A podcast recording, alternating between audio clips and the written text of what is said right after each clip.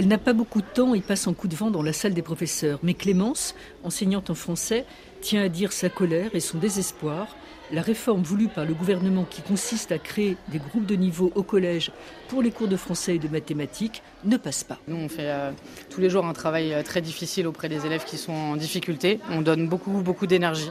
Euh, on est épuisé. Et là, en fait, on va encore, au lieu de nous aider, nous mettre des bâtons dans les roues parce qu'en fait, c'est une réforme qui n'a pas été suffisamment réfléchie. C'est à nous de construire ce qu'il faut pour les élèves avec, encore une fois, pas du tout assez de moyens. Pour dire les choses concrètement, dans le but d'élever le niveau des élèves, il s'agit de regrouper les faibles avec les faibles, les moyens avec les moyens et les forts avec les forts.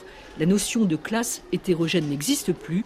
Comme ses camarades, Alice aime profondément son métier, les mains posées sur la table, elle parle avec conviction. On a énormément besoin de mixité pour faire avancer une classe mixité sociale, mixité de niveau, mixité de personnalité. Ce cloisonnement en niveau va nous priver de toutes sortes de pédagogies qu'on utilise, les travaux de groupe dans lesquels on met les élèves de façon hétérogène pour qu'ils s'entraident, le tutorat entre élèves, voilà, on se prive de ça, l'émulation, parfois on a des élèves fragiles qui vont se révéler sur des activités un peu innovantes et ça on le perd complètement. Le collège Rosa Parks est classé en réseau d'éducation prioritaire.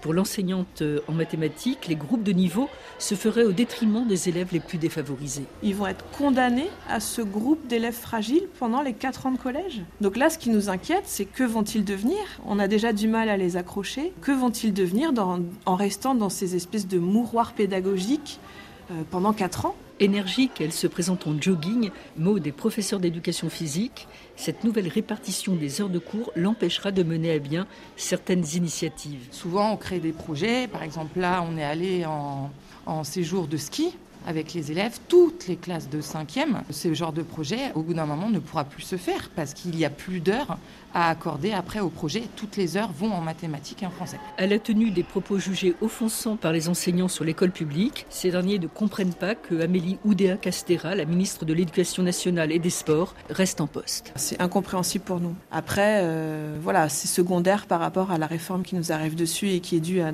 au précédent ministre euh, qui aura eu le plus court mandat des ministres de l'Éducation. Le manque de personnel, la revalorisation des salaires et le manque de considération sont autant de raisons de faire grève.